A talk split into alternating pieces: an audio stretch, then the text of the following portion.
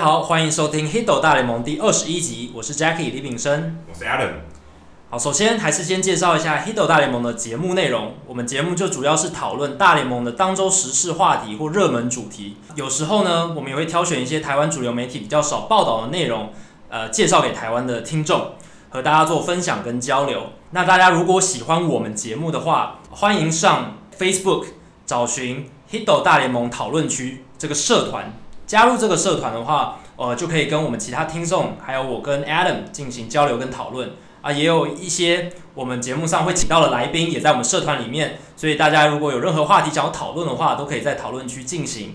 那如果你是 iOS 的使用者的话，欢迎上 iTunes 订阅订阅我们的 Podcast 节目，也欢迎你给予我们一些评价，让我们有一些前进的动力。那我们今天第二十一集呢？我们非常荣幸邀请到前职棒球员、知名棒球球评辣把潘宗维先生，呃，来跟我们聊很多大联盟的相关话题。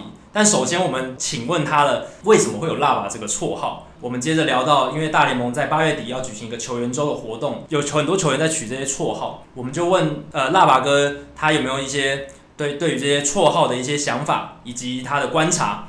接着，我们聊到了 Aaron Judge。最近打击陷入低潮的 Aaron Judge，请腊把哥以球员分享他的观点。另外，我们也跟腊把哥谈到了头部滑垒的问题。最后，腊把哥分享了他呃今年三月跟 Vamos 去春训，去大联盟春训的一些所见所闻，以及他认为中华职棒有哪些可以呃进步的地方。最后，我们的球场单元这一集是到了 Kauffman Stadium 堪萨斯皇家队的球场。数据单元则聊到了守备布阵的最新趋势。那现在话不多说，赶快进入我们的大来宾时间吧。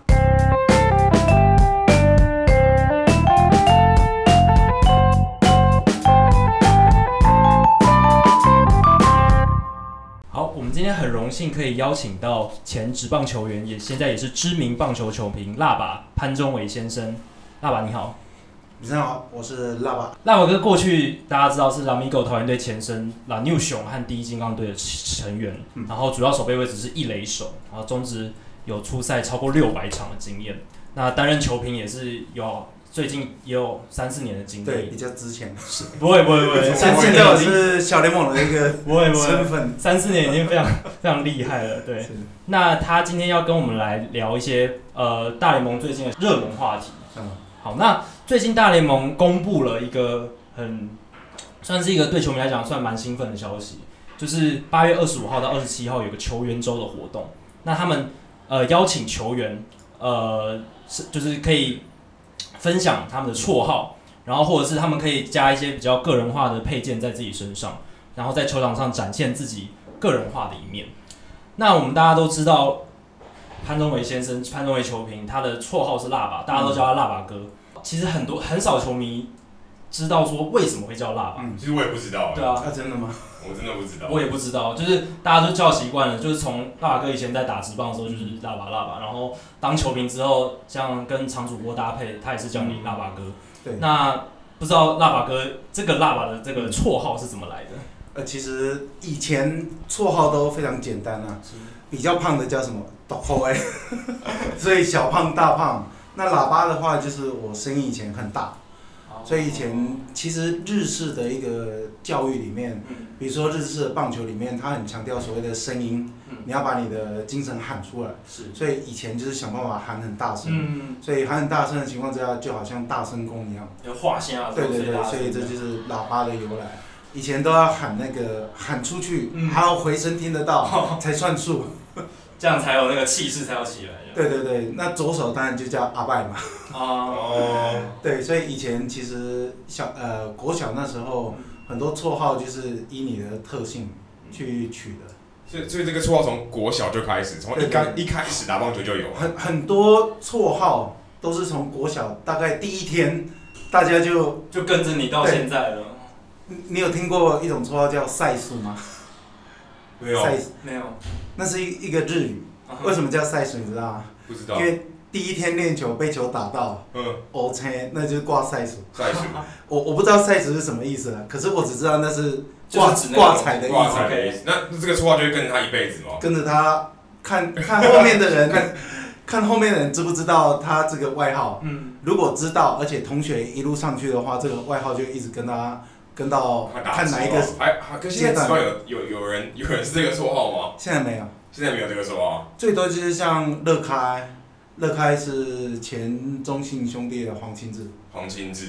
对，他就是手长脚长。手长脚长。对。有点像 Chris Sale 这样子。对对对对。其实就是其实蛮像的，又而且又高。而且他以前他投球的动作有一点像 Alex Wu。哦，对，有一点哦。所以他下就是要做动作，那个动作很像，手摆的非常下去。对对对对。就是他的左手其实很很放到很下面那种头。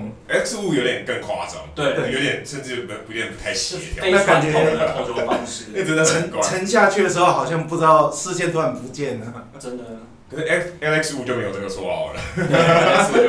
他好像叫 Wu 的，也是蛮普通的。对。那其实我们也有看说。三十队，每因为每个球员都有，甚至四十人名单里面都有，嗯、像呃胡志伟就很酷，胡志伟就是 Who，而且还有一个问号。嗯、其实我看过这么多，可是新闻都没有报这个，因为胡志伟的绰号其实应该是所有大联盟球员里面最，我觉得最有趣的。因为美国人喜欢这个梗，Who is on third base，Who is on first base，然后就一直在问来问去这样子。不过不过胡志伟可能有点可惜，因为他。不晓得那段时间他会上大联盟，要不然大家可能看不到这个，因为他有提供他的绰号，然后也有公布，可是不确定他到底会不会亮相，亮相，就这件球衣会不会真的穿到场上去。其实我们也有自己，我跟 Jackie 有收集几个我们自己看觉得比较有趣的一些绰号，我跟大家分享。一下。好，我个人我个人最喜欢的其实是 Trevor Bauer，就是印第安人的那个投手，他以前在响尾蛇嘛，是一个脾气有点古怪的一个工程师。大家都我我因为我自己本身是工程师，然后他自己是。工程背景毕业的，所以你会修飞机吗？我不会。他去年季后赛的时候修飞机修到手受伤。对，修那个无人机。他他以前是我记得没错，他念工程学相关的。嗯嗯。他在 Twitter 上教人家数学。是。他的绰号叫做 Power Outage，是取一个 Power Outage，就是停电这个绰号，就很酷，有点像一般我们说一个投手表现很好，就说他 Lights Out，Lights Out 其实也是停电的意思，就是打到你瞬间好像晕眩一样看不到，像停电一样一片的黑。那不过炳生，你觉得最有趣的是是哪一个绰号？我觉得最有趣的是水手队的三垒手 Kyle Seager。哦，大家都知道他有个弟弟在道奇队叫 Corey Seager，非常厉害。那他的绰号就沾弟弟的光，叫做 Corey's Brother。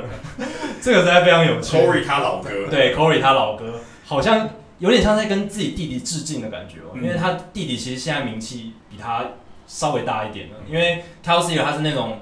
打得不错，但是他是默默的，然后在水手队好像知名度不那么高。然后这一次借着这个机会，他也算是优自己一默，然后这样子说 Corey's brother，我觉得非常有趣，非常非常好玩。对，也是蛮美式的感觉，就是反正我就自嘲，而且我还穿那个球衣上去，我还挂我弟的名字。对，他今年其实说实在打的也不错，对啊，打的也不差，所以大家都讨厌他弟妹，讨厌真的。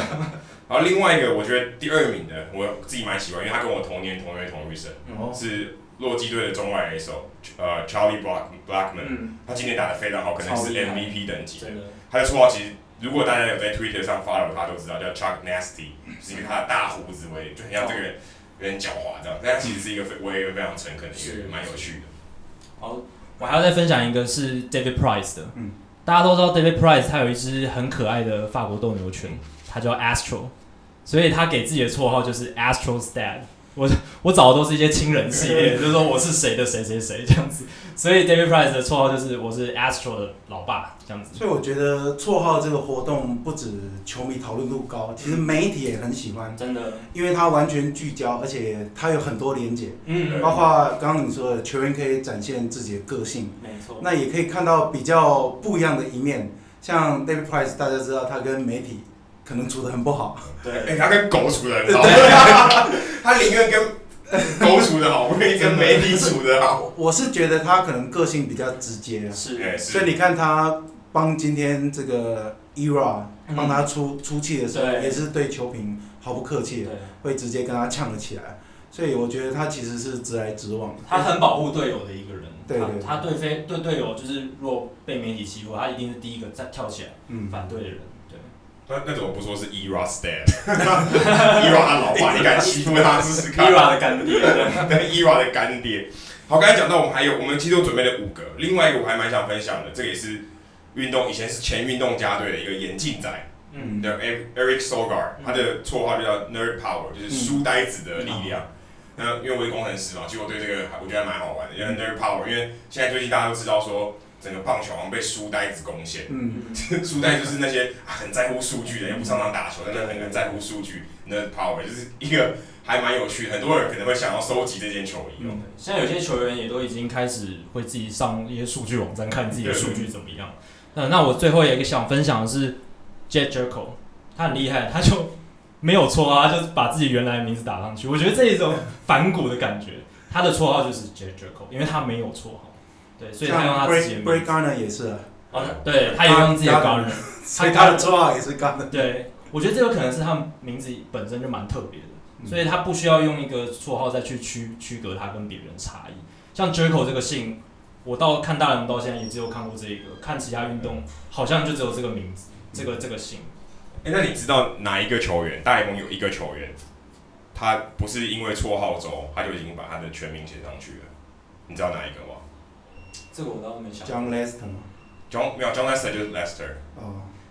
J.D. Martinez。哦。J.D. Martinez，他真的是把 J.D. Martinez 出来，包含他的 包含他的名字跟姓全部打在脸上。对，这很妙，只有他一个人。对，是真的没想过，就大家都觉得很自然而然就是那样。对，Ichiro 大家觉得秀 Ichiro 已经够特别，我秀名字不秀 Suzuki。J.D. Martinez 因为他缩写的关系，他名字跟。姓全部在上面，这是很很奇怪的一个。照这样逻辑的话，CC Sabathia 应该也可以把 CC 打上去了。没有，可是是因为他以前跟 Victor Martinez 在同一队。哦。他不能两个 Martinez。要做区分。然后这个人是谁？问他会不会拿错拿错球衣这样子？那不知道辣爸，你觉得像最近他们有在洋基队有在讨论说，哎，他们因为这个绰号球衣就要抛弃掉他们的传统，嗯，就是我要穿有名字的球衣在。背后好像百年传统就被当被这个好像一个噱头给搞坏了。因为杨基向来名就是名字不会绣在球衣上的。以前有任何的其他一些母母亲节、父亲节的活动，他们可以做颜色上的修改，但是从来没有把名字绣上去。就一些死忠杨基迷就会觉得说：“哎，你们这样乱搞，这样把这种百年来传统乱搞，这样是不太好。”不知道辣爸哥你怎么看这件事？我觉得这是球员之间的力量。球员之间，因为像衣服的东西，球员工会它其实有蛮多，它包括肖像权还有销售的部分，所以我觉得是球员之间，球员工会已经内部有沟通过了。OK 哦，所以他们其实各队等于从乡村包围都市的感觉，所以他其实得到大部分大多数呃球员的认同之后，再跟所谓的大联盟来谈。这个球员周的一些活动，所以我觉得这也是球员本身心里很想要做的一件事情。你看洋基队出来，每一个都留胡子，可以留多长就留多长。对，这会引起蛮多更更更大的波澜。我不太确定他们敢不敢。真的，你看有没有那么多像 Clint Frazier 这么敢的人？Clint Clint Frazier 最近躺伤病名单，对，但他应该他应该没办法。不过我蛮好奇，因为他们真的好像。有就是球迷很反弹的，说我不想要看到，我希甚至我看到一个很好笑的评论，他说他希望这三天都下雨，嗯，最好都不要有比赛，最好不要跟我穿上那个球衣。其实其实这几年大联盟官方要做的就是不断去刺激，刺激新的球迷，尤其他们要开发年轻年轻的一些球迷，让他们进来看球，或者是跟着讨论话题，所以他们才会有很多不一样，有别以往所谓传统的棒球，包括节奏。包括故意撕坏这些，其实从小听《黑斗大联盟》都知道，所以这些我觉得就是大联盟官方他为了要包括收视率，还有包括话题，还有行销所做的一些决定。对，我觉得这个改变是势在必行的。任何运动产业，甚至任何的产业，它都要因应时事的潮流去做一些改变。那在做改变的过程中，一定会有一些传统势力出来做反弹。我觉得这也没有不好，就是。在这个双方互相角力的过程中，我觉得可以取得一个好的平衡点，让大家都可以接受。那这样子的话，就比较不会说，哎，我们都只走哪一哪一个方向？因为如果一直坚持传统路线，我觉得也不是很好。因为这不会改变比赛的节奏啊。对。所以又可以让球迷完全讨论。那当然一定会有一派是觉得说，传统的洋基球球衣不应该出现名字，但是我觉得想要收集的人应该更多。真的啊，这个不过这个可以百分之百确定，这个销量一定会增加。对，因为我自己都想想要收集一件，因为这个很很很不常见，而且其实应该是百年来第一次吧。如果如果没有印象没有错啊，因为其实像中华职棒也有人这样，也有球队这样做，就像最近这个这个绰号球衣的这个。呃，行销手法出来的时候，就有人说，哎、欸，超中指的哦，落后大联盟领大大联盟还落后了三年。这是第一次中职有先做出一些。因为拉米狗他在二零一四年的春训就玩过，可是他们因为碍于呃联盟的规定，他不能这样做，因为你在例行赛，你登录什么就是要穿什么球衣嘛。可是像这样子，好像又跟刚刚我们讲起来，又又有点不知变通。如果今天大联盟他都可以玩，哎、欸，没什么我们这种联盟不能玩嘛。对，所以你开放时间。那不是说你要穿就穿，不是，嗯、就是开放一个活动。对，在这个活动里面，你去大展你的创意，我觉得很好。嗯，就是有点可惜哦。看我们这个动画职棒已经有这个创意，已经有这个想法，而且事实上有，有事实上有有实行，有在春训打。对。可是哎，没有办法推成一个力量，说哎，我们就拿那个三天来玩，万也是有也，我觉得也是一个很好的话题，只是有点可惜。而且很好行销。对啊，真的，这个球一定很好卖，很好炒话题啊！就是媒媒体就是光讨论这个球员为什么取这个绰号，就有很多话题可以聊。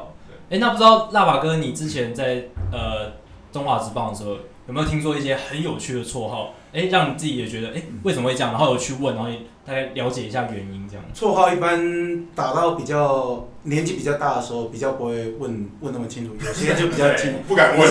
小时候。因为小时候大家取绰号都很随便，是，所以常常我自己就遇过，我们要点饮料，嗯、你要帮西龟买什么西西瓜汁，嗯、然后买帮翁来买什么柳橙汁，但到最后你都乱掉。那水果是常见的吗？对，因为像我们小时候在南部，所以南部家里有种翁来，哦、一定就是说叫他翁来。哦、那有人很爱吃西瓜，都是第一印象就把它定型。嗯所以这些比较有趣的，通常都是在小时候会听到，或者是无意间就取取了一个很有趣的绰号。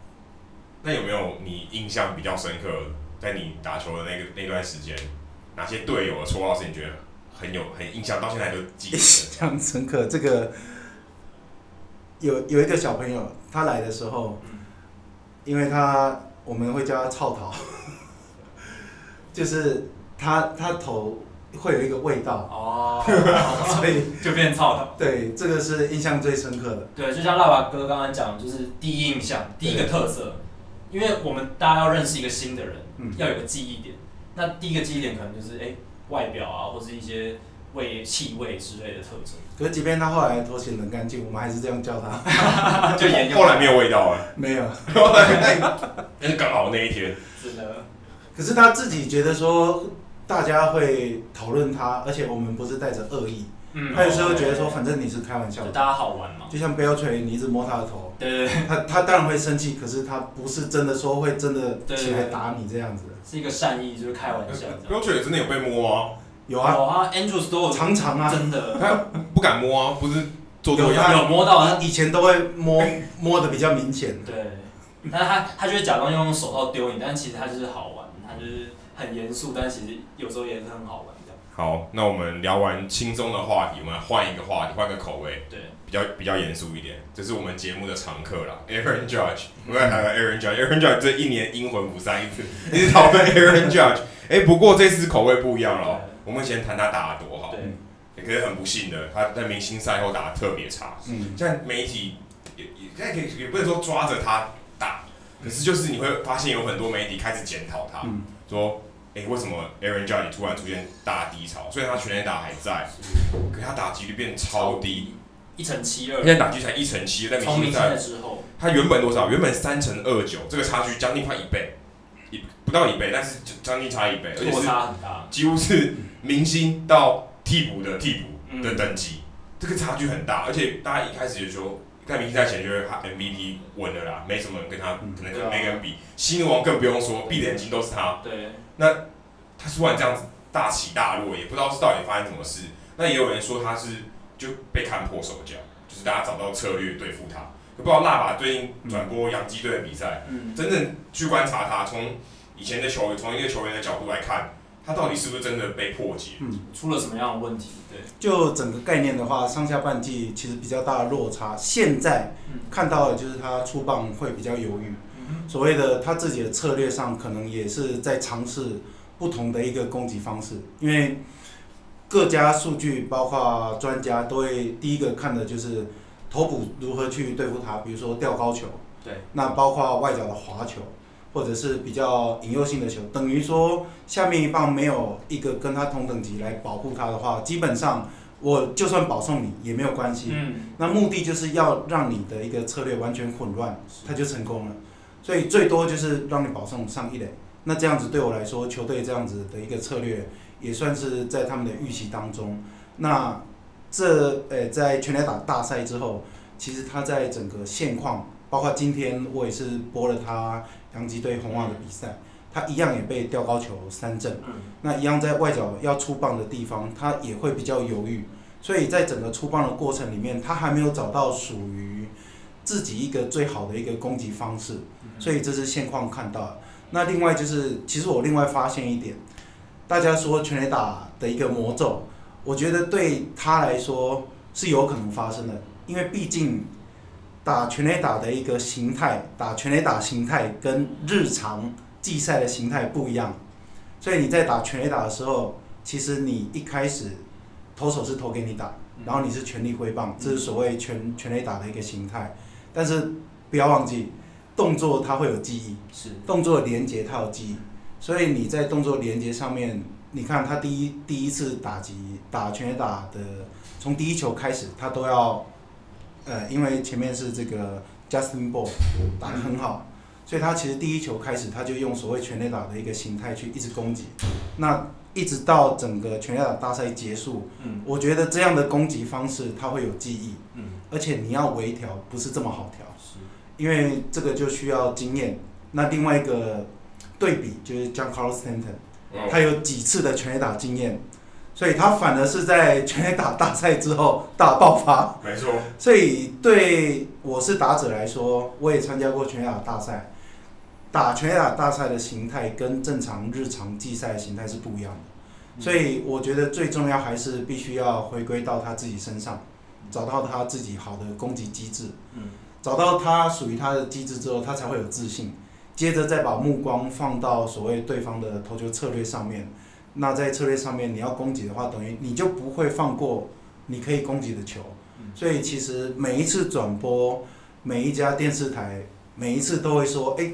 他这个结果动作跑掉了，右肩跑掉了，或或者是他的脚踝翻开了，或者是他的策略跑掉，所以在他还没有找到属于自己最好的一个状态之前，我觉得这个状况还会不断的发生。是，所以从纳瓦哥的观点，因为我刚刚也想问，就是全垒打大赛魔咒这个问题，因为大家讨论度很高，真的就是在全垒打大赛之后下滑的特别快。虽然有人说他从全全垒打大赛明星周之前其实就有点打击数据有开始下滑。嗯，但是最真正最明显是在全打大赛之后，所以从纳瓦哥的观点是说，可能多少都有影响，就是这个挥棒的肌肉记忆其实还是真的有会受到影响。对，所以就结果来说，他其实击中球心的一个比率降低很多。嗯，所以原本其实，在上半季很多虽然不是这么扎实，但是靠他的怪力，哦，也是可以轻松在主场就打出长打或全垒打。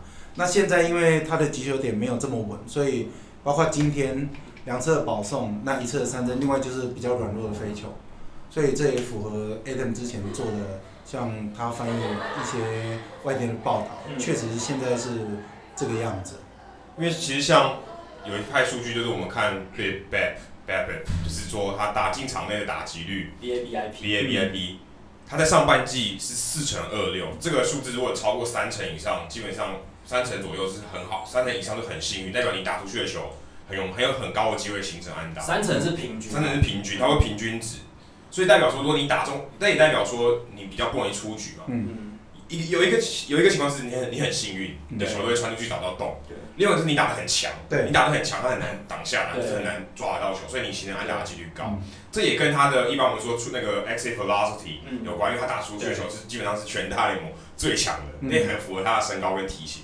不过他在下半季这个数字大幅的衰退，直到现在只有二成三三，衰两成左右，几乎是对半砍，几乎快对半砍了。那代表说他可能也符合刚刚的条，刚刚的情况是他打出去的球不扎实，嗯，然后所以导致他比较容易死，所以他打出去的球也造成，因为他比较容易死，所以他打击率大幅的下滑，嗯，可能是有一定的关系，就是他可能，嗯，就像刚才腊八讲的，咬中的球的机会变低了，不过他的保送的能力其实还是在，嗯，也符合刚才腊八讲的，我投的很散啊，我一样投的很散，对，我我就算保送你没关系，而且我选他选球应该还有一定的能力，所以他可以保持他的。保送的次数，选球能力通常不会在短时间内衰退。你有多少大概就是维持着一个比较稳定的数值。不过他们也有人说他的 chase rate 就是他去追打坏球的几率变高。可是我觉得我也蛮好奇，一般我们说，诶，我们以前的节目有提到 Aaron Judge 选球其实比一般的强打者都好，比较偏 three true outcome，就是我保送保送多，三振多，全垒打也多这种打者。可是通常我们会说保呃。会选球的打者，上垒率高的打者，比较不会陷入低潮。嗯，就是我我可以，因为这东西不太会衰退。对。那不知道辣板怎么看说这个观念是不是对的？嗯、就是我如果今天我看一个球员，他上垒率蛮高的，代表他保送的程度是一定有。那他是不是真的就比较不容易出现低潮？因为其实像 Aaron Judge 这个这个低潮有点太太过明显。嗯、因为从去年年底，去年他季末上来大联盟打得非常差，才超过一半的打数都三振。到现在到上半季他打得非常好，现在又跌到谷底，嗯，这个情况好像不符合我们刚刚这个一般的观念。所以第一个是他其实本身已经具备不错的调整能力，所以他不会从去年到今年有这么大的进步。所以他在有调整能力的时候，其实季赛中最不想发生的就是大幅度的调整。所以微调的情况之下，它其实就是在第一个要检查就是他身体。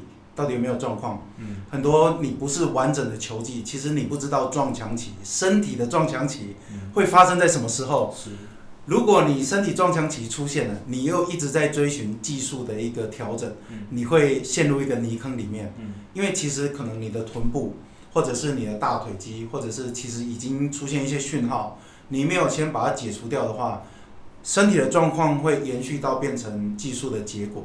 所以如果你的方向找错，很容易就会低潮，而且找不出原因，因为你一直调整动作的话，其实第一个要调整就是你身体的状况，第二个就是我觉得我们刚刚讲这么多，那大家也谈到他有所谓很强的一个心理素质，包括他以前主修的一个科目里面，但是不要忘记了，如果他今天是轻松的打，他可能具有弹性，可是他如果今天把所谓洋基能不能进季后赛的使命扛在肩膀上的话，这对他来说，我觉得会造成很大的影响，包括说我今天一定要发挥我的长打，我一定要打点，对，球队的攻势才会顺畅，所以他会不会因为这样去追打一些他觉得可以打到的球，反而急了。对，所以他在这个想法上面，如果说他觉得他必须要达到大家的对他的一个期望的话，我觉得反而会让他低潮，真的，因为失去弹性，你不能失败。这是当球员一直都会面临到的问题，很大的心理压力。对，所以如何让自己维持在比较有弹性的一个心理条件，我觉得在纽约很难，真的，因为你无时无刻都被放大检视，你等于没有喘息的空间。所以九二底有时候也会说，那倒不如你就坐在板凳。我觉得这个时候是这个方法还不错。嗯，那可能也事实不是事实，我大我觉得大概每一个人都会给他所谓的意见。对，那这些意见对他来说也不一定是好，嗯，因为最重要的意见还是必须属于他自己想出来的一个好的方法。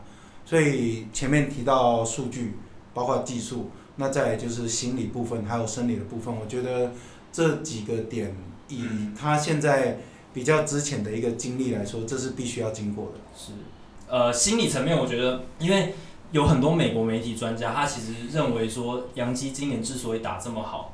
Aaron Judge 是几乎把他们打线扛起来，嗯、超过可能超过一半的对功劳都他的，真的。所以如果他也把自己视为这样子的一个身份的时候，嗯、就像腊八哥讲的，就会有很多可以说是不必要吗的心理压力，嗯、然后让他打得不好。嗯，那我想这边想请问拉瓦哥，以球员的角度出发，呃，我们刚刚谈到技术层面，他没办法现在被一些内角高球抓到，或者是说外角滑球抓不到。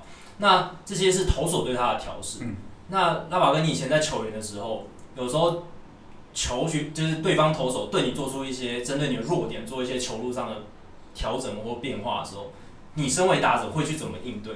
就是你你你在那个过程中是怎么去调试的？怎么样，或者是跟教练讨论啊，或者自己在心态上会怎么样去调整？第一个就是把所所有的专注力放在自己身上，嗯，因为所谓的自信，你必须要在自己能够做到的情况之下，你很自然在做这些，包括检视、检讨或者是录影带的回馈，你很自然找到问题，你的自信就会出来，因为你觉得问题在你这边已经找到答案。那另外就是。这是在呃呃检视之前的一个呃动作上面，另外就是在自己的回放机制上面，刚刚有特别提到，专注在自己身上，把自己最好的呃一个挥棒先找出来。那找出来之后，你自然原本有你的选球，那就是策略的一个问题。当投手如果不要给你打的话，你要不要去追打？那另外就是说，如果今天，因为我刚刚有特别强调打线。上半季，Aaron Hicks，还有 Starling Castro，哦，都打很好。那还有 Holiday，所以这几个打线下来，其实对投手来说，他没得闪。嗯。所以他有时候在投捕的策略上面，其实会做比较大幅度的调动，是因为打线也出了比较大的调动。所以等于整个打线，我宁愿对决后面的 Didi Gregorius。所以在这样的情况之下，如果对方就是不给你打的时候，你就要专注在选球上面。所以不要硬要去追打，所以第一个自己的技术，那另外就是对方的策略。如果你有洞悉的话，就是不要硬要去打一些你不好打的，甚至他要投给你的引诱球。所以这些其实很基础，但是做起来比较难。嗯，对，而且在纽约做更难。对，所以像今天，我觉得就是最好的例子。他今天在场上，他就有两次保送，很明显投手就是没有要投在。所谓好球的一个地带，是我宁愿每一颗都是投引诱球、武器球，你要打你就打吧。对，那保送就算了。那下一棒我们就是目标放在下一棒。嗯，那 Bryce Harper 之前也去年有面对过这样的问题。对，那今年不会遇到，因为后面 Anthony Rendon、Ryan Zimmerman，那你要选哪一个？没办法，所以他的好球也会变多。对，没错。所以像今年你看棒次上面也会有比较大的调整，很多把原本传统第四棒，把它放到第二棒，就是要增加他打好球的机会。另外包括先发投手可能面对第一棒、第二棒，可能要面临次数比较多，三轮。嗯。所以这些都是现今在棒球棒次安排上面可以做比较大幅度的改变。嗯。我觉得他们有一些数据当他们的一个辅助。所以 Girardi 也可以在棒次上帮 Judge 做一些争取。有之前也有打过二棒，嗯，啊，但是在整体来说，可能他还是有他的一个想法在。是，呃，刚刚大宝哥提到不回不去追打自己不喜欢的球这一点，我刚刚想到最近我看到一篇文章，他在谈 Mike Trout 他今年为什么又强上加强，最大一个关键就是其实他前三年有被指出内角高球打得不好这件事情，嗯、其实根据数据显示，他其实到现在还是打不好。但他为什么数据能够有所提升？是因为他选择不打，他选掉那一些他知道自己会打不好的球，只攻击那些他有信心的球。那在这样的情况下，不去打那些不好的球，他就可以更有效的产出。所以我觉得这是一个，也是一个很酷的解决方法。不一定说你一定要哦，我要去破解内角高球，我一定要知道怎么样去打内角高球，也可以换一个角度来想。但是打者在球技中要做这些改变，我觉得真的太难了。你知道这一球不要打，但是有一个盲点，盲点在哪里？你知道吗？你一直去注意你不要打的球，那你会放掉原本你该打的球，你知道吗？非常好，对。所以我常常也会发生这样的问题。以前知道量好球之后，可能外角的滑球、外角的曲球我不要打，没想到内角速球我根本跟不上。那这样子，你在乎打不到的球，对你一直在乎，会让你出现错误的那个那个球路，所以这个我觉得在整个想法上面，这是很微妙的，也很有趣的。这这是真的，这个我这个想法完全没有闪过我的脑袋过。当你如果你有两个要注意的事情的时候，你一定有一个比较差，你就等于说我我要注意我要打的球，跟我要注意我不要打的球，我我我这样一来一往，我等于我都分心了。所以刚刚有一开始就特别提到头部之间的策略，嗯，我就是要扰乱你，嗯，我就是投这些让你知道，我就是故意要投这些，那你要打就打，你有办法选掉你就选，对，但是我可能投的是失投球，你没办法掌握好，嗯，对 Judge 之前就是有被说他今天他失投球掌握的非常好，你只要一失投，他基本上轰出去，你完全没有任何机会，就是也他把握的非常好，所以他全垒打很多都是你投到红中，嘣就出去。他他其实只要心理一挥就出去了，或者他真真是插到他也都会出去。就是 Aaron Judge 在对于之前在对于失投球他其实掌握的非常好，可是因为现在他打不好，那导导致他整个失投球他可能也也也没办法把它掌握好，变成是一种因为两边都不讨好的感觉。我我今天对于我的弱点我没办法掌握，对于我的强原本的强项我也做不好了，也是有这种问题。那其实刚刚刚提到 Mike Trout，Mike Trout 今年其实很可惜，他其实他其实又进化了，对，联盟第一人又在进化，在多可怕的事情。可是他今年。因为受伤，缺阵了四十场。对，在迈阿密滑垒的时候，因为他手勾到，可是他其实没有撞到人，他其实是手碰到垒包，太太滑太太用力了，导致他手指受伤。对，手指受伤，他就不能打了。对，就休息了五多少五十场左右。四十几场。四十几场。其实手指受伤算蛮严重，因为挥棒很细微的一些动作都要靠手指一些韧带运作。没错，但是因为天使队反正他也他也觉得就让他休息，就也不会让他带伤上上阵，所以就让他休息。那无巧不巧，刚刚说 Mike Trout 滑垒，Chris Bryant 去年的国联 MVP，但是美联 MVP，国联 MVP 也因为滑垒受伤，头部滑垒，头部滑垒，他们的都是因为手指错到。其实 Carlos Correa 也是，Carlos Correa 也是，这很妙，这刚好三个最最最顶尖的现在三位球星，二十五岁以下，二十五岁的球星都因为这样受伤，而且不过还好啊，Carlos Correa 受伤比较没有那么严重，三四个礼拜，Chris Bryant 只休息了一天而已。那可是但也会有一个声音就出来说。为什么球团不禁止这些明星去做这个可以说是危险动作？既然知道风险这么高，为什么不先做一些预防措施？所以，像我们之前知道杨太刚就有被罚嘛，嗯、对，因为他头部滑嘞，就你你当等于是破坏我的资产，因为你是我付的钱，那你你破坏资产，我我应该要罚吧？这个很合理吧？因为人是他付的钱嘛。嗯、那你今天有点有点某种程度上的蓄意破坏资产，因为你可以选择。你要不要这样做？不是投，不是对方投球砸到你，那没办法。那我们好奇说，今天因为这些球员他们都说他是情不自禁，嗯，就是我要拼嘛。那我想要抢这个雷包。呃，Chris Bryant 那个是一个爆头球，他就冲三垒，嗯、所以基本上他是一个，他真的是一个本能反应，他就是要去冲三垒，所以他他基本上没有真的没有想很多，他就手就下去了。嗯、那不知道辣吧你在当球员的时候、嗯、做这些动作的时候，你的脑袋里面瞬间到底想的是什么？所以对球员来说，瞬间就是要抢快，因为你滑垒进去的话，跟头部滑垒，你正常用脚滑垒比较快的还是头部滑垒。所以在呃，我们讲两个情况，嗯、第一个就是讲 Mike Trout，他往二垒这边，因为他不是说踩过就算了，是，所以他必须要停留在垒包上面。你用脚滑垒，即便你速度再快，也有可能脚抬起来，稍微抬起来，就多了一点时间让野手这边做触杀。但是你用头部滑垒的话，第一个会比较快，嗯，第二个就是你在身体留在垒包上会比较有掌控性，比较好掌握。对，你手可以摸着，然后一直到身体移动到你的左脚，再把脚跟靠上去，嗯，这样就是一个最完整的一个扑垒动作。嗯，呃，但是差别就只差在我们身体，呃呃。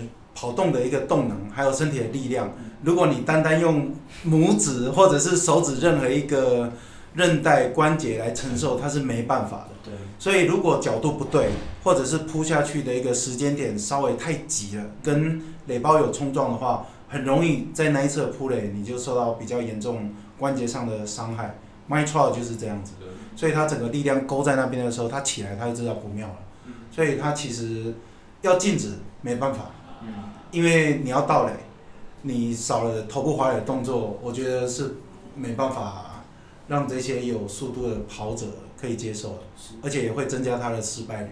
那唯一可以禁止的就是跑一垒，像杨代刚和头部滑一垒的部分，已经有很多的研究说，你只要稍微提早一点点扑垒，是绝对比跑垒慢的。嗯，因为你在地上摩擦的这个动力会一直减低。对，所以在整个想法上面，为什么会扑垒，你知道吗？因为你就是想要一直抢那个垒包，对，所以你会很不自觉的，最后是用滑扑垒的动作，身体都要过去。对，所以这个需要靠练习。另外，静止也没有用，因为他其实当下就是那个反应，除非他从小的教育就是一直觉得我要抢快是要跑过去，嗯，我要抢快是跑过去，而不是用扑的话，那这样子我觉得才可以避免所谓一垒扑垒的这个危险动作。那一垒有时候需要侧滑。或者是扑垒，是因为他看到传球传高了。啊。那防止一垒手下来做触杀，他必须要用一个 slice 的动作，是。所以这个就可能在实际的技术上它是有用的。嗯。所以你要扑垒的话可以。打打打击出去，在一垒这边没办法做防备，但是你在一垒、二垒、三垒的话，你可以把这个手套戴起来。嗯。麦超复出第一场，他戴着就冲了。对。所以这个这个是可以去预防的。像洋基队 Gardner，他现在跑跑垒的时候都会戴着那个手套，去防止说手因此受伤。嗯、那不知道大把哥以前在当球员的时候，有没有也会常做这个动作？哦，其实扑垒有一个很重要，我们都会着重在手指头，嗯、或者是。呃，触杀的时候你是不是钉鞋？跟你有什么冲撞？嗯、但是很大的冲击点在颈部。嗯、其实很多颈部，如果你在扑垒的同时，或者是扑接，没有动作做的，因为不可能每次都这么完整完美，所以你颈部的呃这个挤压会很严重。所以很多职棒选手搞不好颈颈椎或腰椎都会有一些骨质增生，因为可能都有长期的发炎。是。那另外。最直接跟地面接触的话，肋骨我也看过有断掉，有、嗯、很多胸部去先着地，对，那个冲击力非常强，所以这个都要先练一下体操，否则你没鱼跃没有做好，你的膝盖很容易，呃，在扑扑球的时候，膝盖会受到很大的撞击。嗯，那这样这样听起来，这个扑垒也太太不值得做了，很危险啊，所以危险，盗垒会越来越少，很多原因是因为它第一个盗垒成功率。没有想象中那么高，另外效益没有那么好。对，另外就是受伤的机会其实会大大增加。因为我还我还听到另外一派说法，我之前听另外一个 podcast，他有提到说，为什么近年来头部滑垒反而变多，而且我们还看那种自由式滑垒，有没有看到？哦，就是他滑了之后再，然后手绕过去，手抬起来不让你触。嗯，他们说有一个有一个原因是因为我们现在有回放功能。所以，他很多时候在，如果今天我是用脚滑垒的话，因为我要蹬起来，我等于要站在那个垒包上，或是我要停在那垒包上。可你脚比较控制性比较差，嗯、所以你就算你比他先到，对，可他的手如果 take 在 take 在你的脚上，然后你离暂时离开的话，你就 out，嗯，一点点都会被抓到。对，可是这是因为有回放，所以大家都会 challenge。所以我今天你一旦用这个，你你被抓到的机会变高，因为以前没有，对，以前我没有回放，所以。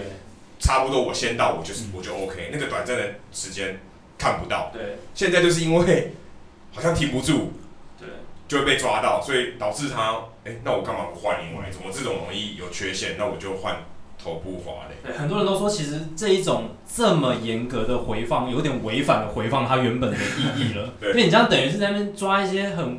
非必要的小瑕疵，感觉时间点是站在守备这一方，对但是经过刚刚 Adam 讲自由式的一个转换，其实常常发生过这种事情。嗯，所以就是包括夹杀或者是像扑垒，你突然换一个方向，真的是有不少案例是这样子改判的。嗯，那像刚刚说用脚滑嘞，然后蹬起来的时候会稍微离垒，不知道腊把这种情况是不是？会发生，这个没有办法避免，因为你滑垒之后，你会有一个惯性，你会站起来。嗯。所以当滑垒下去，如果你没有站起来，其实脚也会稍微抬起来。对，就会冲起来。所以其实刚刚 Adam 讲到重点，脚的控制力没那么好，因为它不像手腕。对。而且你手比较紧，你头比较紧，你你看得比较准。那脚还没有办法说你要像章鱼这样马上赶快清洗盘记住。对。所以其实，在这么速度这么快的情况之下，跟垒包有一个撞击。它没有办法完整的粘在上面，所以这个很多之前转播美国职棒其实有回放，有些有习惯性会跳起来的，教练就会去抓，对，那也抓得到，就真的抓得到，因为因为可以可以看到超慢的动作，那只要一个瞬间，你脚离开，他手套没离开，你就掰了。以前双杀搞不好都没什么碰到垒包，都可以带过就好，只要。Timing 对了，以以前大联盟是允许这种 neighborhood play 的，就是我不不踩垒包，反正你必死。嗯，我有没有踩，我其实还某种程度上还是一种安全。嗯，就象征性的就直接死掉。对，因为反正你死定了，那我不真的不需要踩，你也不你也不要跟我冲撞，反而两边都是好事，其实两边都是好事，因为你也死定了，那我也不需要跟你冲撞，我们对彼此都好。那如果像腊把，假设你今天是总教练，你你你会怎么样建议你的球员在这个跑垒？或盗垒的风险上面，嗯，怎么去评估？怎么样去做一些权衡？对，怎么怎么样教育他们？我觉得就看特性，有些有速度需要盗垒的话，这个部分扑垒的一个动作你本身就要练好。嗯，因为你必须要靠你的脚程在垒间产生破坏力，嗯，或者是给对手守备的压力。那一般来说，你是顶级的一个有速度的跑者，当然就是照你的特色去发展。那不然的话，其实就是以现今，呃，攻击能力大家都追求长打或者是完整的挥击的情况之下，有时候往往在一垒就是得点圈，所以所以避免掉一些速度中中等速度或者是稍快的，但不是等级的这些盗垒，如果你出局在垒间的话，其实对球队又是另外一种伤害，所以就把它专业化，有速度你就去追求更极致的一个滑垒动作。那没有的话，你就是乖乖的，我也不会做什么短打啊，也不会做什么打带跑，你就是乖乖球打出去，有可能跑回来，你跑得回来就好了。是。好，那聊完一些技术层面的东西，我们想要聊一下，就是腊把哥在今年春训的时候，有跟着另一家非常优质的呃数位运动媒体 Vamos、嗯、一起去美国的春训大联盟春训营，去采访一些我们我国的旅美棒球好手，包括在小联盟的，然后在大联盟的也有。那不知道腊把哥在这这段那一段时间内看到了这些美国职棒大联盟春训营的一些训练方式啊、运作模式，嗯、可不可以跟我们听众朋友分享一下那些运作的方式是怎么样？嗯、呃，运作方式第一个映入眼帘，当然就是硬体。这个有去到美国职棒呃球场或者是小联盟球场，第一个就是硬体的部分。呃，在春训基地，因为它人数也非常多。所以它其实有很充足的很多的一个场地，那另外他们的运作，它其实时间的管控非常严格，所以其实你要提早来或者是提早训练，随时随地都有人在这边等你。那最好的一个结果就是它效率会很高。当你的硬体、你的场地多的时候，你呃应付各式各样的一个训练，包括一开始很多做的就是投手跟内野的补位。那另外就是捕手单纯的接球，那当然打击有打击专门的技术，那国联当然有投手，他要短打或者是要打击的一个场所，所以在这样一天的一个循环之下，你有好的硬体设施，你早上就很有效率的把该练的练完，下午就做比赛，所以你不用花很长的时间，也不用花多余的体力，你就可以达到是。倍呃事半功倍的一个效果，嗯嗯嗯、那所以在硬体的部分，这是第一个，第二个就是软体，那包括球探，嗯、那还有教练团，他其实在春训的时候都是最忙碌的时候，嗯、早上就是分门别类，你就是各自的技术去执行，那重点来了，下午的比赛，所有的球探，包括一些比较年轻的选手，都会聚集在比赛场所，他可能会分三四个场地，或者是到客场。那在主场的话，所有行政人员，包括可能领队或者是球探，尤其是球探，他们借由下午比赛的一个过程，去分析每个球探，去看选手，然后去做报告，隔天的报告，目的是什么？目的是他今年年底春训他的起步大概程度在哪里？那分发。是从哪一个层级开始，跟我们的预期有没有落差，或者是哦，他非常进步，所以它吸引到我们的目光，所以它可能会升级会比较快一点。那另外就是在球探讨论的过程里面，他就可以发现出球员他可能没有发现到的特质，所以经由春训，这是非常重要的一环。所以在球员的部分，还有行政部门的一个运作，软体的部分是运作很顺畅。也也有可能是今年球队农场的一个重点，所以如果像马林队今年，他们就觉得农场可能运作没有那么顺畅，所以他们在农场的部分也做了比较大幅度的调动。那另外回头讲到小联盟，我们自己的一个选手，我觉得在那个那个环境里面，每一个都非常成熟，因为第一个是竞争，第二个就是他们对自己的目标非常明确，明确的地方在哪里？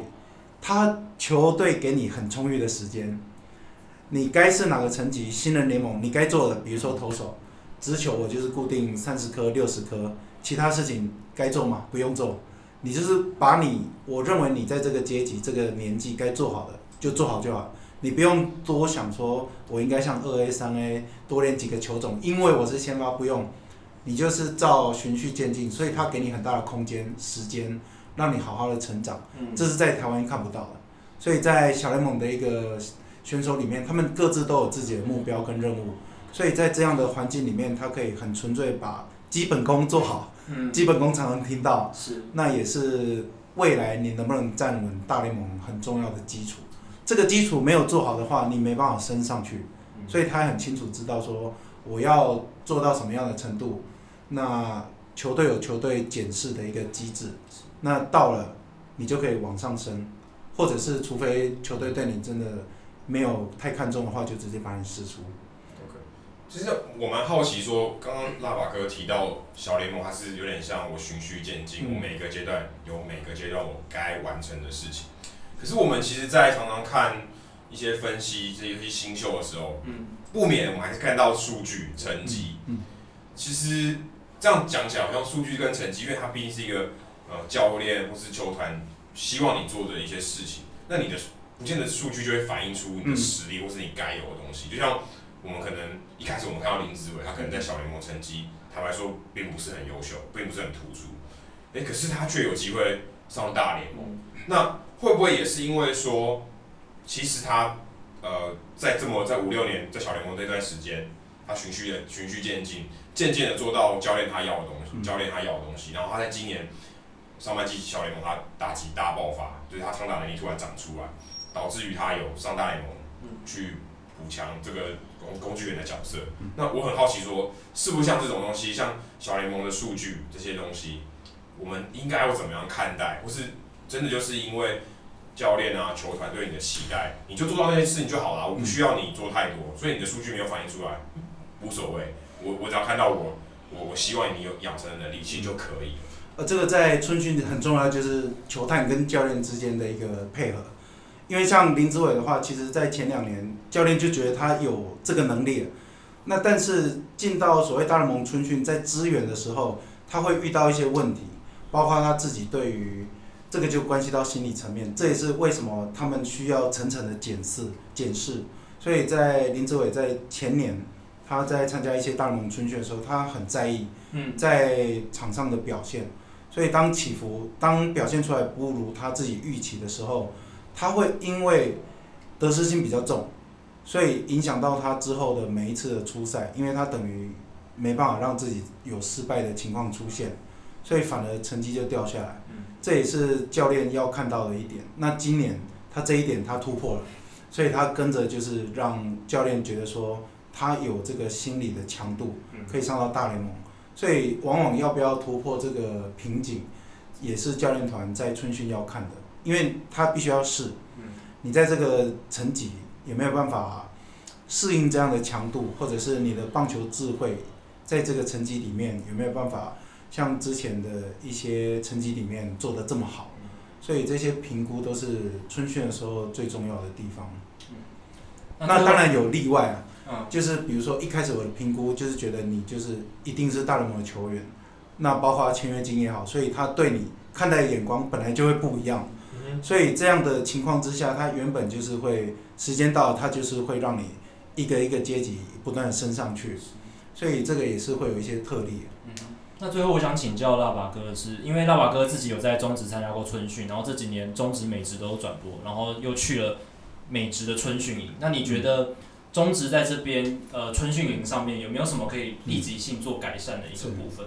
我觉得四支球队想办法合作，嗯，因为在大联盟其实这几年也有兴起这样的一个风潮，因为如果你两队去合作在同一个春训基地的话，共用一个主场。但是你赛程稍微排开就好，你只要春训的基地主场不要 cover 到，嗯，但是你旁边所有的一些训练场地，嗯，其实可以共用的话，对于开销或者是人员的管理会是很有效率的，嗯，那在中职又很值得这样子去试，是，包括在南部四支球队，假设在屏东，你有一块大的场地，然后这样子你要省去舟车劳顿的时间，那场地够。然后四支球队，两支两支也可以。嗯，那你要比赛的话也很近，所以对整个环境的发展，甚至要发光发展成观光的一个园区，对，都可以。冲绳的概念，日本职棒对于冲绳的概念。对，你知道我们到这个亚利桑那，其实我们去的那段期间，很多人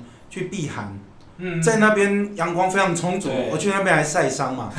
你知道在那边印象最深是什么吗？亚利桑那球场出来很多墨，现在那边不会让你觉得是沙漠，嗯，所以很多人他其实，在大联盟春训比赛的时候，嗯，你可以看到其实很多人是外地来的，嗯，所以那边其实渐渐发展成一个早上你就可以跟大联盟很亲近，搞不好你还可以跟他 high five 什么的，那又可以看比赛，晚上你还是有可以去逛街吃饭的地方，观光胜地的感觉。对，所以你可以安排一整个暑假、寒假或者是一整个一个礼拜的行程，搞不好都不够用。嗯，其实这让我想到之前呃韩国球队来台湾做春训，或在做一些训练。其实我觉得台湾中华职棒真的应该要把握这个机会，这是、嗯、这是天时地利。因为我这段时间就是日韩就是冬天就冷，嗯，那如果你今天没有室内球场，你来台湾，我给你好的场地，我我等于我的球员也有也有跟你交流。对啊，我觉得这是很棒，这是几乎是双赢的局面，因为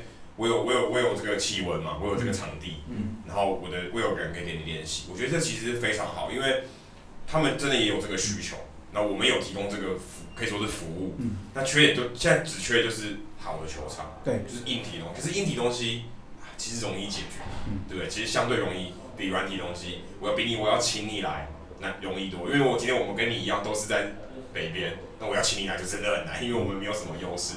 可是我今天我我有一个天时的地利的之变，我邀请来其实很容易。那我觉得中华职棒应该要好好把握这个机会，或是说是中华棒协都应该好好把握这个机会，让更多的呃其他国家的职业球队来我们这边，可以甚至来做春训。嗯，所以亚洲这边台湾算是最方便的地方，包括日本、韩国要过来。再来就是很重要的天气。对，哦，天气的话，在南部冬天其实不会太冷，所以就很少下雨。对，所以在中华职棒这边，它是这几年都有举办冬季联盟。对，你知道东京联盟在播的时候，日本、韩国他们每一次来都说下一次什么时候，我早就要报名了。对他们来说，这是太棒的一件事情。所以就像 Adam 说的，包括短期赛，或者是长期的训练，甚至也有韩国的三军想要长期就就在台湾发展。所以这个就是看场地的部分有没有办法靠合作，或者是跟政府之间来协调所谓的场地。只要想办法把棒球变成是一个产业的话，那我觉得政府在看待它的一个角度会比较不一样，不会只是一个像要花很多钱，然后不一定可以回收的一个运动。好，今天时间也差不多了，非常感谢拉瓦哥今天跟我们分享这么多棒球的相关话题，谢谢拉瓦哥，谢谢。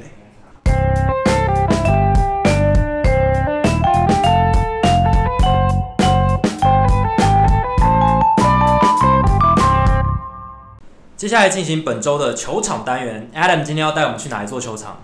欸、上礼拜我们在圣路易，对，这这礼拜我们在同一个州，密苏里州，密苏里州，可是是 Kansas City 哦，大家知道 Kansas 斯州，Kansas 市不在 Kansas 州里面，这是很特别的地方，还蛮有趣。他今天教一下美国地理，它并不在堪萨斯州，它在密苏里州的堪萨斯市。反正大家都知道堪萨斯市有一个皇家队，以前王建民带过那个球队。其实我刚好去的时候，刚好是王建民目前在大联盟出赛的最后一场比赛。哇！就刚好他刚好因为那天下雨，然后他呃原本的先发投手 Volquez，Edinson Volquez 是，就是因为下雨他就身体就暖就冷掉了，所以就换王建民上来投。刚好面对就是他的老东家纽约洋基队。哇！这个很很巧，而且后来王建民还差点成为胜利投手，因为后来皇家队追上来，OK，差点变成胜利投手。好，我们今天要分享的是皇家队的 Kauffman Stadium。嗯、这球场其实蛮老的，是一九七三年就盖好，至少比我跟炳生还要老，也比大部分的大联盟现在的球场都还老，算是蛮老的球场。四十几岁，四十几岁了。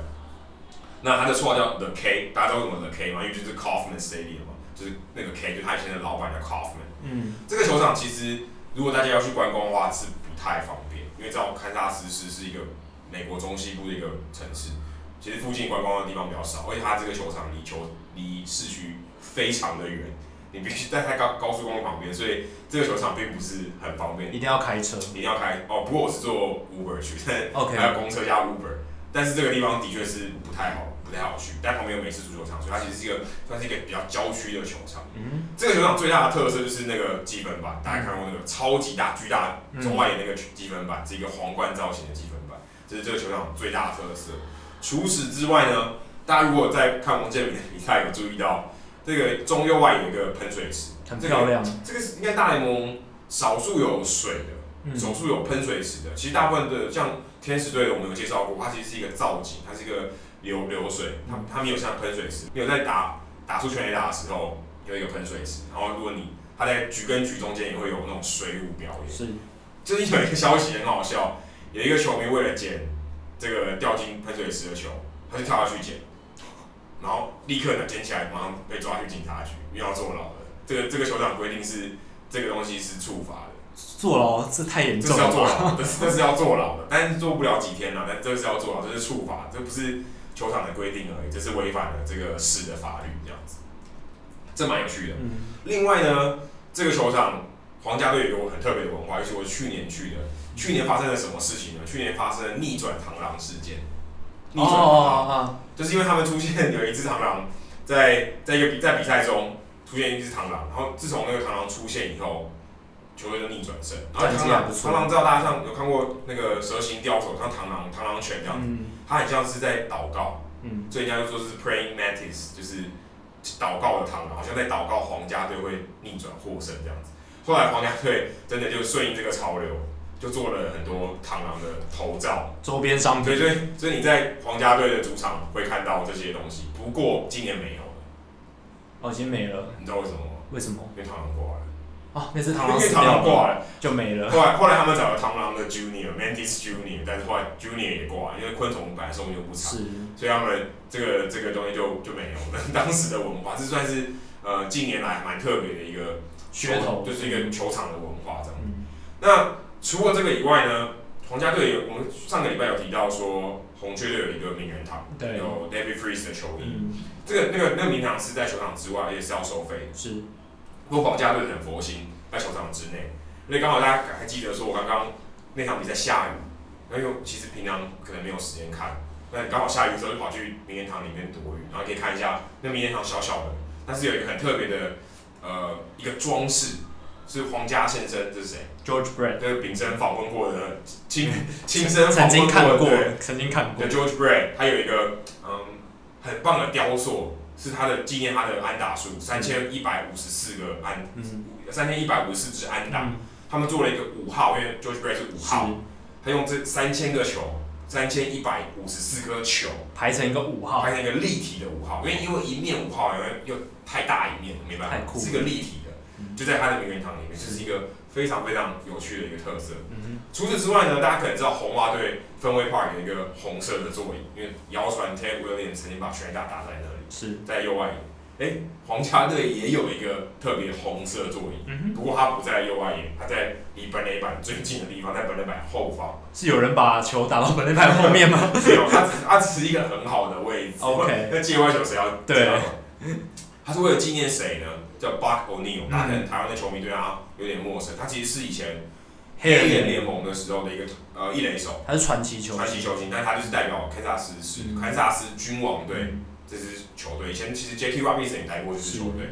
那为了要纪念他，纪念他对这个城市的贡献，所以在这个地方有他的一个座椅的。这个座椅平常是不卖票的，这座椅其实是他们会挑选一个怎么讲，既可以值得表扬的人物坐在那边。他是在。一零一区的第 C 排一号座位，所以这个座位是买不到票的。但是如果你今天有机会去皇家队的球场看看球，Kauffman Stadium 看球的话，嗯，哎、欸，你可是可以去那边看一下这个座位长得什么样子。刚刚、嗯、提到 O'Neal，其实皇家队呃在所在的地方看它是是也有一个黑人联盟的名人堂，名人堂，不过它小小的，跟 Chris Young 比起来是小很多。是，它主要是介绍黑人联盟的一些发展的过程，一些发展的故事，还有一些文物。那大家如果有机会去 Kansas City 的话，记得要去看一下。嗯，好，那今天球场单元就到这里。那数据单元呢？今天 Jackie 要给我们带来什么样特别的数据？今天我想分享我在 Podcast 上听到的，就是他们最近呃那个 Podcast 主持人他去参加了八月五号、六号呃在美国举行的 Saber Seminar，就是赛博计量赛博计量学的这个研讨会。然后在这个研讨会上，他们通常都会分享一些最新的研究发现，尤其特别是那种进阶棒球数据。那有一个很有趣的分享是守备布阵，最近几年非常红的守备布阵次，就是大家采用的次数已经到了一个高原期了。守备布阵大家知道，大概是从二零零九、二零一零年的时候开始变得，大家都开始去尝试这个东西。那从二零一一年开始，每一年其实都是逐年的快速增加。二零一一年全大联盟只有两千三百五十次守备布阵，这个数数字到隔年变成快五千，成成长一倍，成长一倍，再隔年快到七千，在二零一四年一万三千次，二零一五年一万八千多次，二零一六年两万八千多次，去年，所以跟原本的将近差了快十几倍，超过十倍，跟二零一一年比起来十倍有余，所以这个数字这个成长的速度非常快，代表。每一支球队大联盟都在进行守备布阵，原本是十，原本是一次，现在是十。对，本来最早大家知道就是光芒嘛，或者 Joe Madden 就是小熊那些球队在用，但是现在哇，大家都在用这些这个守备布阵。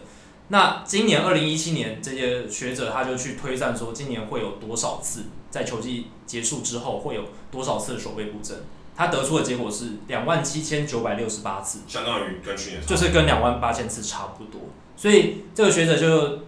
有得出一个结论，就是说，可能守备布阵已经到了一个高原期，呃，还是有很多人在做守备布阵，但是没有像往年这样大幅的增长。可是其实一定会有一个极限啊，对，因为因为比赛的打席就这么多，对，除非你今天都延长赛，不然这个次数一定会有一个瓶颈嘛，对，而且呃左打跟右打比例基本上也是一个常态分布，所以他如果今天到了一个极大值。它基本上没有什么，对，没有什么成长的空间。对，就像说，就是边际效益这个东西，你次数很少的时候，其实是成长很快的。对。但是当你样本数很大的时候，你再多做几次守备布阵，其实那个效益也没有那么明显。然后呃，还有另一个说法是说，就是呃，守备布阵这几年这下来，大家第一个会联想到的是。BAPIP，就是我们刚刚讲到的场内球形成安打的几率会下降，这样大家才会去做这个守备布阵嘛。因为就是代表说你打他们打进场内球，你都可以这样。比较容易就是对，虽然打的打进打进场内有打中，可是我让你出局的几率变高。变高，所以照理来说，BABIP 应该减少，但是其实整体的情况要变少。但其实这几年他们发现好像没有减少很多，就不够显著，所以其实效用好像也没有。呃，前几年大家说的这么这么的厉害，对，所以这是我今天想要分享，就是有关于数据单元，呃，这个守备布阵一个很有趣的一个数据。好，今天的节目就到这里。那大家如果对我们的节目有兴趣的话呢，可以上 Facebook 搜寻我们的讨论区，然后我们的来宾啊，或者我们的球迷，甚至我们两位主持人，也都在那边跟大家做互动。那你上 Facebook 搜寻 Hito 大联盟讨论区，H I T O 大联盟讨论区。就可以跟大家做互动。如果你是 iOS 的使用者的话呢，记得到你的手机里面找 Podcast 这个 App，然后搜寻 Hito 大联盟，就可以订阅我们的节目。在我们节目每一期上线的时候，你就可以第一时间收收到这个讯息，然后就不会错过我们的节目了。好，今天节目就到这里，非常谢谢大家，拜拜，拜拜。